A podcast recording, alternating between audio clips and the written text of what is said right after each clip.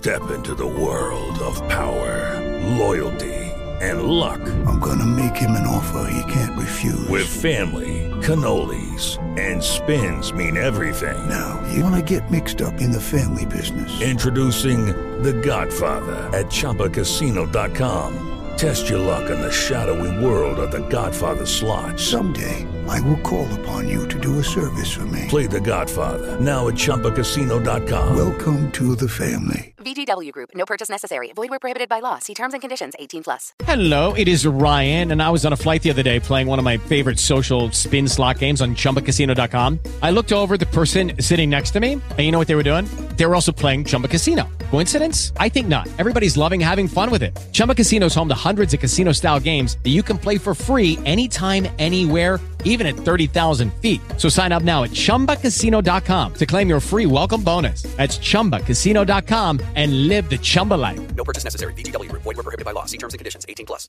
Esse podcast tem o patrocínio de CPFL, Ambipar e Unipar e apoio institucional do Pacto Global.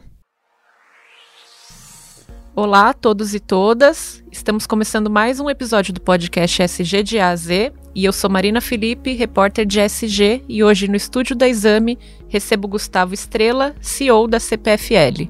Bem-vindo, Gustavo. Obrigado, Marina. Prazer estar aqui com você hoje. Prazer é nosso. Bom, a gente vai bater um papo sobre SG, como já dissemos aí no nome do podcast, mas é importante entender como que a CPFL estrutura esse tema dentro da companhia tem uma área dedicada, fica embaixo do guarda-chuva de sustentabilidade? Como que isso se dá? Então, vamos lá. É, primeiro, acho que a gente está numa jornada de sustentabilidade já há vários anos. O que a gente vem fazendo aqui ao longo desse tempo é reestruturando né, e tendo uma área cada vez mais robusta para tratar do tema. De fato, a gente tem hoje uma área 100% dedicada, eu diria não só o tema da sustentabilidade, mas o tema ESG de uma forma um pouco mais ampla. Né? E eu acho que a gente tem aqui, talvez, o, o, os atingimentos que a gente vem alcançando aqui nos últimos anos é, reflete um pouco essa estrutura e a dedicação que a gente tem em relação ao tema. Acho que hoje a gente vai de uma forma muito mais organizada, muito mais planejada para tratar dos temas de ESG. E eu diria para você que talvez a, a grande mudança de chave aqui foi quando a gente de fato conectou os temas do ESG com a nossa estratégia de negócio. Né? A gente faz, sempre fez uma revisão anual do nosso plano estratégico e não fazia uma revisão do plano ESG. Né? Agora as duas coisas acontecem ao mesmo tempo. Então, ao mesmo tempo que a gente revisa o nosso plano de negócios, ao mesmo tempo que a gente revisa também o nosso plano ESG. Né? Cada vez mais conectado faz com que a gente tenha um plano que a gente chama de um plano mais sustentável, né? um plano que de fato tem uma visão de longo prazo, com metas de curto, médio e longo prazo que a gente de fato consegue garantir que a gente vai atingir. E desde quando que aconteceu essa mudança? O que, que aconteceu também para vocês entenderem que era hora de olhar para SG junto com o plano de negócios? Isso aconteceu mais ou menos uns três anos atrás, né, quando a gente reestruturou é, toda a forma de atuação no tema de SG.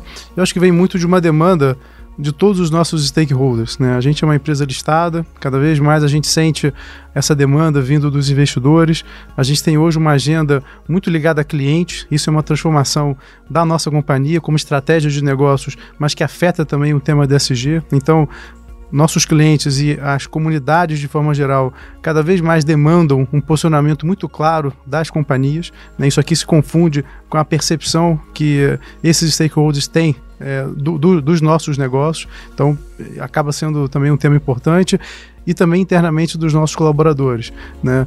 Talvez o, o, o efeito colateral positivo do ESG, ele traz mais engajamento, traz mais retenção também dos nossos colaboradores. Então, acho que, de novo, são temas todos conectados, né? e acho que que bom que seja dessa forma. Quanto mais conectado com a nossa estratégia de negócio, é mais a chance da gente conseguir executar e entregar o que a gente espera. E não dá para deixar de considerar que a gente está falando de energia, é um tema super importante quando a gente fala de ESG, né? Como que vocês estão olhando para todas essas movimentações? Transição energética, energia renovável, qual que é a importância de ser uma empresa desse setor nesse momento? É, eu acho que o setor, de forma geral, ele passa por uma, uma transformação muito grande. Né? Então, o mundo inteiro hoje discute uma maneira mais limpa e renovável de geração de energia. O Brasil claramente sai muito na frente. A gente já tem hoje mais de 85% da nossa matriz elétrica já renovável. Então, acho que essa vocação natural é, do nosso país, ela casa muito com o tema do ESG né, e também com a estratégia de negócios da CPFL. Hoje a gente é muito focado em geração renovável. É, quando a gente olha na, na perspectiva, né, somada a essa demanda mundial, não só dos temas do ESG, mas também da geração de energia, a gente tem um espaço de desenvolver cada vez mais geração renovável no Brasil, com geração hidráulica, que já de longa data o Brasil é líder e protagonista mais recentemente com geração eólica e também com geração solar. O, o, potencial de investimento e de expansão ainda é muito grande, então claramente a gente vê mais uma vez os temas conectados. Né? O SG cada vez mais presente no nosso negócio e o Brasil com potencial de investimento, expansão e geração renovável muito grande. Mas como que a CPFL especificamente está trabalhando para a evolução desses temas? É, eu acho que internamente a gente criou lá em 2011 a CPFL Renováveis, né, o nosso braço de geração focado em geração renovável. Né, na época éramos os maiores é, o, de, de, geração renovável no Brasil, né, somos ainda hoje um dos maiores. Né. a expectativa é que todo investimento em geração nova seja em geração renovável. De novo, por uma concepção de negócio nosso e também pelas características do mercado brasileiro, pela capacidade que a gente tem de, de investimento e expansão de geração renovável. Então, de novo, são assuntos bem conectados. A gente foca muito em geração renovável. A nossa meta dentro do nosso compromisso público, do nosso plano SG, é que a gente vai se tornar 100% renovável até 2030 em, e carbono neutro, tá? que é um tema importante também. Mas, é, obviamente, aqui o grande movimento é a gente focar toda a nossa geração em geração renovável. Hoje já é pouco mais de 95%. Né? A expectativa é que a gente seja 100% e esse é o plano de continuar crescendo em geração, sempre focado em geração renovável. Parece uma expectativa bem plausível, na verdade, né? Tem algum desafio para que isso aconteça? Esse de 100%? Olha, de, de 100%, a gente tem uma térmica hoje que ela, ela termina em 2024 e não há nenhuma expectativa de renovação dessa térmica. Então, é, naturalmente, em 2024 a gente já vira geração 100% renovável. O nosso grande desafio é em relação à expansão. Né? A expectativa é que o mercado brasileiro vai ter uma demanda de geração nova de 2 a 3% nos próximos anos. Né? A gente vai participar dessa expansão, dessa matriz, é, e o desafio é como é que a gente foca e concentra somente em geração renovável. Esse é o desafio. E você citou o plano, Gustavo. Antes da gente falar dos compromissos recém-anunciados para 2030, acho que é importante para quem não sabe dizer que já tinha um plano anteriormente e que ele foi renovado até antes do prazo, é isso? As metas eram para 2024 como que foi esse primeiro plano e que resultado que vocês perceberam dali? É como eu falei, acho que a gente tem um plano em, em constante evolução. Né? A ideia é que a gente tenha um plano com uma visão de longo prazo, mas com metas atingíveis e entregáveis também no curto prazo. Né? Esse é o nosso desafio. Então é um plano que a gente eh, considera como um plano de negócios, né? onde tem é, metas muito claras é, que a gente quer atingir, quem são os responsáveis, como que a gente vai atingir e como é que a gente acompanha esse plano. Então aqui é, de novo é um plano de negócios que a gente acompanha mensalmente na companhia do que está sendo feito, é, metas que foram atingidas, que não foram atingidas, plano de ação para um, algum, alguma correção de rumo, enfim, a gente trata dessa forma esse plano. essa esse processo de evolução é natural, né, que a gente faça essa revisão como a gente fez, né, eu diria talvez de uma forma um pouco mais ambiciosa. Né, então a gente estende esse prazo até 2030 sem abrir mão dos entregáveis que a gente vai ter no curto prazo, né, mas com metas talvez muito mais é, agressivas e ambiciosas. Né? Então esse é o nosso plano, esse redesenho que a gente fez agora. Como você falou, né, a gente já tem um, uma história de, de, sustentabilidade e mais recentemente de SG é, muito forte. Né? Essa aqui os indicadores é, eles comprovam isso, a nossa posição no ISE, no ICO2 e tudo mais. Né? Mas esse plano de hoje eu diria que ele, ele tem muito mais é, clareza de o que, que a gente vai fazer e como que a gente vai fazer. Acho que é, como é que a gente prepara a companhia olhando a 2030, mas o que, que eu vou fazer amanhã para que a gente tenha certeza que a gente vai entregar o que a gente espera.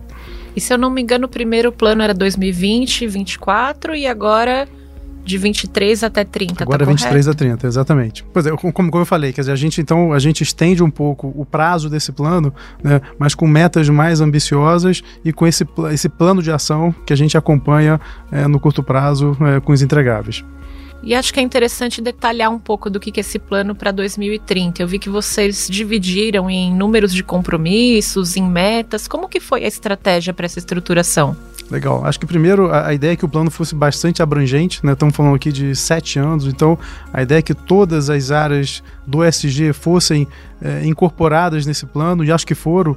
Né? Hoje são 23 compromissos públicos, dividido em quatro é, pilares, grandes pilares que a gente tem: soluções renováveis, operações sustentáveis, valor compartilhado e atuação segura e confiável. Quer dizer, a ideia é que para cada um desses temas aqui, a gente abra em compromissos que a gente vai é de fato garantir a execução deles. Só dando aqui alguns exemplos importantes. Né? Quando a gente fala de operação sustentável, é, a, a, expectativa é que a gente reforme 70 mil transformadores até 2030.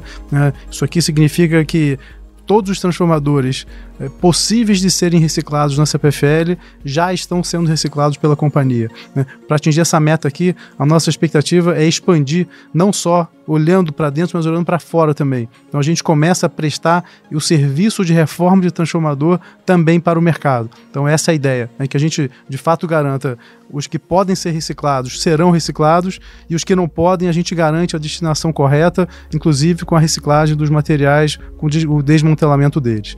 Então um pouco esse é o é o plano. Quando a gente fala de operação sustentável, desculpa, de, de soluções renováveis, é, a expectativa da gente ser carbono neutro até 2030. Né? Então aqui vai não só pela mudança da nossa matriz de geração, como eu falei, a gente vai virar 100% geração renovável muito em breve, né? mas para além disso, a gente olha também toda emissão é, da nossa cadeia de negócio, como é que a gente faz para reduzir essa emissão de carbono. Então aqui vai desde é, redução de, de perdas, né, que tem uma emissão muito grande, até uma substituição da, da nossa frota para a frota elétrica. Quer dizer, aqui a gente olha também não só a, a geração a, de, de carbono pela geração de energia, mas também o quanto eu gero de carbono com a minha operação.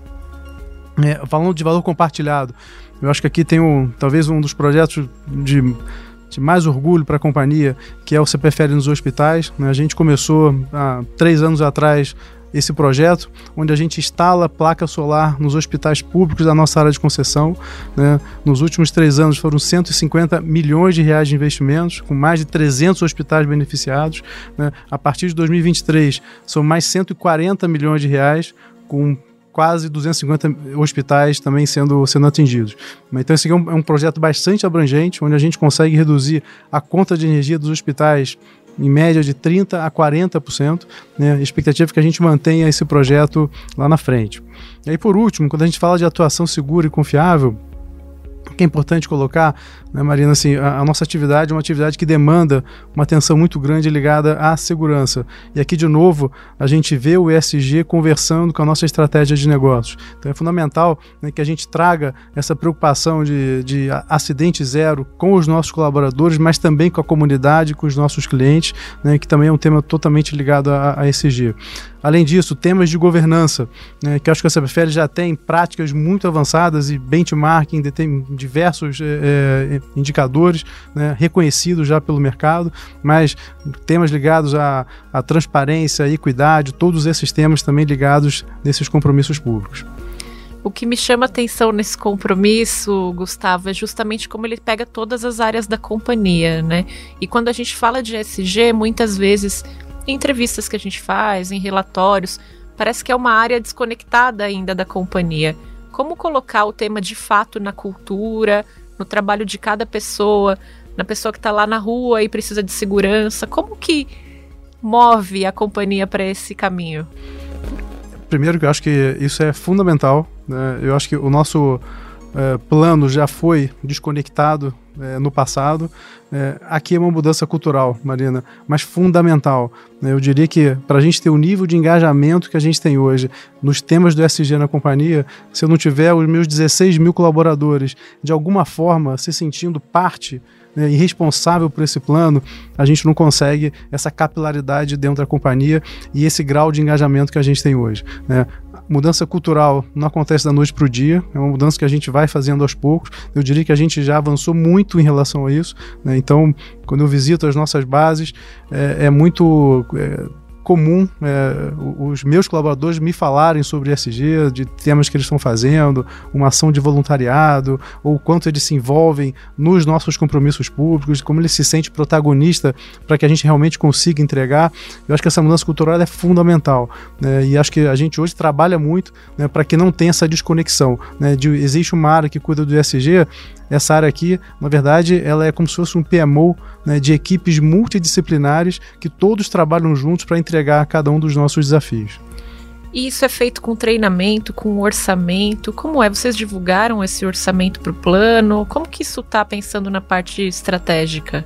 Bom, acho que aí, olhando internamente, a gente faz uma, uma, uma, uma divulgação muito forte né, para que as pessoas de fato se enxerguem naquele plano ali, né, e, a, e a, a divulgação ela vai muito nesse sentido, né, para ver como é que cada área é, ou cada, cada colaborador se enxerga é, naquela cadeia ali de cada um dos compromissos que a gente tem. Então essa comunicação interna é muito importante né, para que cada um consiga se enxergar que é muito, e a gente, acho que a gente usa muito a experiência com o planejamento estratégico, que é um outro desafio também.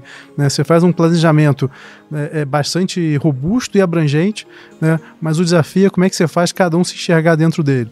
Né? Então também é, a gente também faz muito isso, quer dizer, de divulgar o plano estratégico, mas de uma forma que cada um consiga se enxergar. É mais ou menos a, a, a mesma é, forma que a gente tem usado com o plano ESG. Né? Então é fundamental que você faça isso daqui, que as pessoas consigam se enxergar como parte e como são com certeza. E para além do trabalho interno, a gente comentou ao longo da conversa algumas coisas que são feitas externamente. Então a gente citou é, a questão dos hospitais, falou um pouquinho de diversidade e inclusão. Eu sei que tem um trabalho muito legal de mulheres eletricistas, né? Como que isso acontece? Como que é esse olhar para a comunidade, também considerando esse tema de diversidade? É, eu acho que essa comunicação para fora ela também acontece, né? Como eu falei, eu acho que é, esse relacionamento que a gente precisa ter né, com, com o nosso cliente e com a comunidade, ele é muito importante. Acho que hoje a gente tem uma agenda eu diria, com, com, toda essa mudança de, de, de mercado que a gente está vivendo, com essa transformação no setor elétrico, com esse mercado que vai abrir em algum momento, acho que a discussão aqui não é se o mercado vai abrir, mas é quando ele vai abrir, né? e quando ele abrir, né, eu quero que os clientes olhem para a CPFL e falem assim, eu gosto da CPFL, eu vou ficar nessa CPFL. Então a gente hoje tem uma agenda muito forte ligada a, a cliente, né, para que de fato eles percebam a companhia. E qual é o nosso desafio? Né? Diferente de uma empresa de varejo, né, que você tem um, contato quase que diário com, com o cliente, eu geralmente tenho um contato com o meu cliente, geralmente quando falta luz. Né? Então eu abro com um contato mais negativo. O nosso desafio é como é que eu crio uma agenda positiva com ele. Né? E, e, vou te dizer, quer dizer, a CPF hoje tem um, um, um indicador chamado DEC. Né? O DEC é o número de horas que um cliente da CPFL fica sem energia durante o ano. Né? Esse número varia em torno de 5 a 6 horas de maneira consolidada na CPFL. Então estou dizendo que de 8.760 horas do ano, de 5 a 6 horas o cliente essa prefere fica sem energia. Estamos aqui de menos de 0,0% aí do, do, do ano. Mas é essa aqui a interação que eu basicamente tenho com o meu cliente. O que eu preciso fazer é criar uma interação diferente. E aqui, mais uma vez, o ESG entra cumprindo esse papel. Né? Quando eu faço uma instalação numa placa solar numa santa casa, numa cidade do interior que não tem verba, que não tem recurso, e com essa redução no consumo de energia elétrica, esse hospital passa a prestar um serviço de melhor qualidade, ele precisa saber que essa PFL faz parte desse projeto. Né? Então, a comunicação aqui também é importante, é, não só pela nossa imagem, mas também para que esse projeto de fato seja sustentável. Né? Quer dizer, quanto mais apoiadores a gente tiver, né? seja cliente, seja algum membro da comunidade, mais sustentável é esse plano no longo prazo. Então, esse aqui é o nosso desafio. O desafio de comunicação é criar uma agenda positiva com os meus stakeholders todos. Em relação ao tema da diversidade, tem algo que é importante a gente comentar para dentro ou para fora, pensando que o setor elétrico ainda é bastante masculinizado? Ainda é, assim, eu acho que a gente tem aqui alguns avanços importantes. Né? Aqui, mais uma vez, é uma, é uma mudança de cultura, né, que a gente, a gente fala, fala que a gente está hoje numa jornada de diversidade. Né? Eu não vou é, acordar no dia seguinte e achar que está tudo diferente, que a cabeça das pessoas mudou, que essa prefere é completamente diversa, isso não existe. Tá? Então a gente está nessa jornada, né, e essa jornada, como é que a gente acelera ela? Esse é o nosso desafio. Né? Não dá para a gente achar que não vai ter a jornada, que vai ter um decreto que a partir de amanhã tudo é diferente, mas o quanto que eu posso acelerar essa jornada. Né? E aqui, Marina, eu acho que o desafio é a gente conversar, é debater sobre o tema. Isso a gente tem feito demais. A gente tem um projeto hoje chamado CPFL Mais Diversa, onde a gente criou os grupos de afinidade, onde a gente discute os temas, né? discute as dores, escuta das pessoas né? que de fato vivem isso no dia a dia, né? porque muitas vezes eu posso achar que não, isso acontece lá fora, mas aqui na CPFL não acontece, aqui é diferente. Eu quero ouvir de quem de fato vive no, no dia a dia, infelizmente a gente sabe que às vezes acontecem né, algumas situações que a gente não gostaria. Então, primeiro a gente precisa saber né, e ver como é que a gente vai tratar. Né? E para fazer isso, eu preciso de fato ter as pessoas conversando, debatendo sobre o tema. Tá? Então, é isso que a gente tem feito, né, com alguns avanços já muito importantes. Você citou aqui o tema das eletricistas. Né, em 2020, eu tinha cinco eletricistas mulheres na companhia. Né? De lá para cá, a gente criou as nossas escolas de eletricistas 100% dedicadas para mulheres. Você pode perguntar, mas quando você fazia a escola de eletricista, isso era restrito para homem? Não, não era. Só que nenhuma mulher se inscrevia. Esse era o problema. Então a gente criou uma escola dedicada para mulher as inscrições foram muito acima da nossa expectativa. Né? Hoje eu já tenho mais de 100 eletricistas mulheres na companhia. Né? Isso aqui em menos de dois anos. Então a expectativa é que isso vai continuar subindo. Né? A gente já começa a, a, a, perceber os bons resultados de ter essa diversidade no campo. Né? E essa era uma dúvida. Um trabalho duro, um trabalho que muitas vezes exige força, um trabalho muito ligado a, a, ao homem, não à mulher. Como é que ia ser esse processo, essa transformação que a gente está vivendo? E são gratas surpresas que a gente tá, tem, tem, tido. Quer dizer, equipes é, é, compostas de homens e mulheres, a gente vê que trabalham melhor, se planejam melhor, são muito mais organizadas. Então acho que esse aqui é o lado positivo, quer dizer, de você de fato mesclar. É, e acho que a coisa boa, é, isso que a gente sempre fala, é aquilo do quick win. Né? Acho que quando você é, faz alguma coisa que já gera resultado no curto prazo, isso aqui te gera mais força para você buscar o próximo passo. Então, um pouco do que a gente constrói também no tema da diversidade. Né? Não adianta eu querer dar um passo enorme lá na frente, porque é, eu vou ter uma resistência muito grande e vou ter que dar um passo atrás. Às vezes é bom dar vários passos pequenininhos que vão se confirmando e a gente segue nessa jornada. É muito do que a gente tem feito hoje. E além dos passos pequenos, como você acabou de citar, Gustavo, o que eu percebo como muito importante quando a gente fala de SG é trabalhar com parceiros, né? Vocês divulgaram o compromisso lá na COP27, num evento em parceria com o Pacto Global da ONU no Brasil, por exemplo, que vocês já fazem parte como parceiros desde 2004, 2005, se eu não estou enganada. É, como que é esse trabalho com instituições que também validam essa temática do SG, que ajudam nessa estruturação? Tá numa COP num momento como esse? Aqui, Marina, esse é outro ponto também fundamental.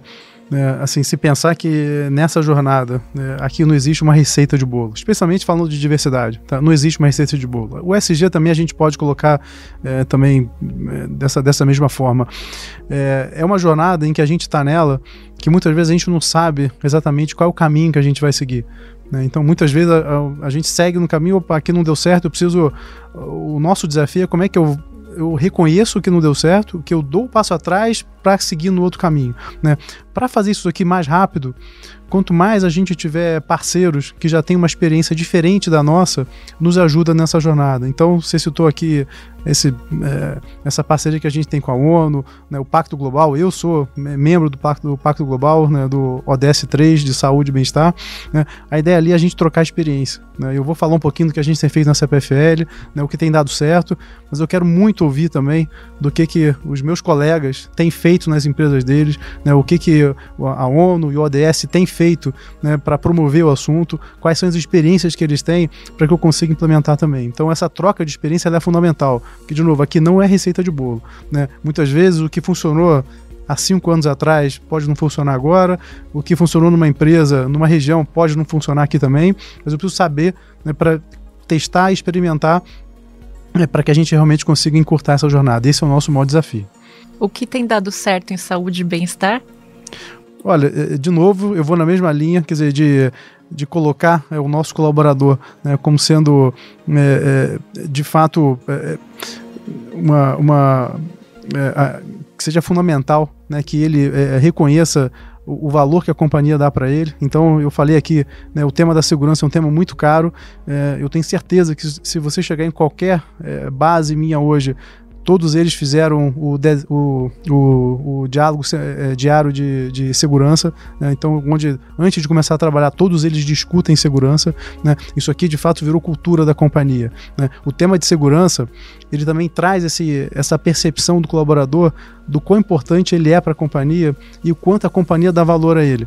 Né? Então falando de segurança, falando de bem-estar, né? tudo que a gente pode fazer né? para que o colaborador se sinta feliz, mentalmente saudável para exercer a sua atividade, é fundamental que a gente faça. Né? Então é isso que tem dado certo. Né? É, de fato, acho que a primeira é colocar foco nisso, é, é, é definir políticas e práticas vindas do RH, mas que, capital, que capital, é, capilarizam para toda a companhia, para que de fato o colaborador consiga perceber que isso aqui é um tema importante para a gente. Uhum. E a gente está falando muito de longo prazo, médio prazo, 2030, mas o que, que é importante a gente falar do planejamento para 2023? O que, que se espera na temática SG nesse ano para a CPFL? Olha, eu acho que é basicamente a gente avançar nos temas que a gente já tem hoje, né? Então, é, a gente tem, um, acho que um tema super importante ligado à, à digitalização. É, então, temos metas aqui de digitalização. Aqui, de novo, conversa muito é, com o quanto a gente quer que o, o nosso cliente perceba a qualidade do nosso serviço. Né? Muitas vezes o cliente sequer sabe né, de que do quanto a digitalização pode ser positiva para ele. Né? Então, quando eu tenho hoje um cliente meu que vai numa agência da CPFL pedir uma segunda via de conta, né, eu preciso ter a capacidade de informar ele de que ele tem várias outras maneiras muito mais simples, muito mais rápidas para ele para conseguir uma segunda via de conta. Então essa, esse processo de digitalização ele é fundamental e eu acho que ele vai ter um avanço importante aqui do, no, nesse curto prazo, especialmente em, em 2023. É, temas ligados a investimentos, melhoria de rede, né, a gente tem vem de um processo de investimento muito pesado. Isso aqui também conversa muito com, diria, com digitalização e com inovação, né, que no final do dia vira um serviço de melhor qualidade para o nosso cliente. Né, então isso a gente também tem feito, investimentos aí de praticamente 5 bilhões de reais por ano, né, para que o cliente também perceba essa essa melhoria do nosso serviço prestado. E na paralela, é, é o que a gente falou aqui de diversidade. Né? Então, de novo, é, é, manter o foco, manter o engajamento né, de todos os 16 mil colaboradores, dada a importância desse tema e o quanto é importante a gente evoluir rápido no tema da diversidade. Legal, Gustavo, são muitos os temas quando a gente fala de SG. Acho que a gente conseguiu passar um pouquinho por cada um deles. Tem algum ponto importante que a gente não colocou? Trouxemos energia, descarbonização, diversidade.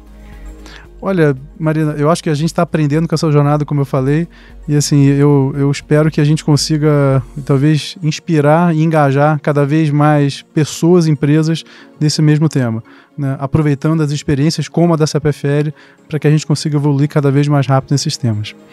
Bom, compartilho dos votos e muito obrigada pela presença, pela participação. Sempre bom tê-lo por aqui na Exame. Obrigado, Mariana. Um prazer é meu.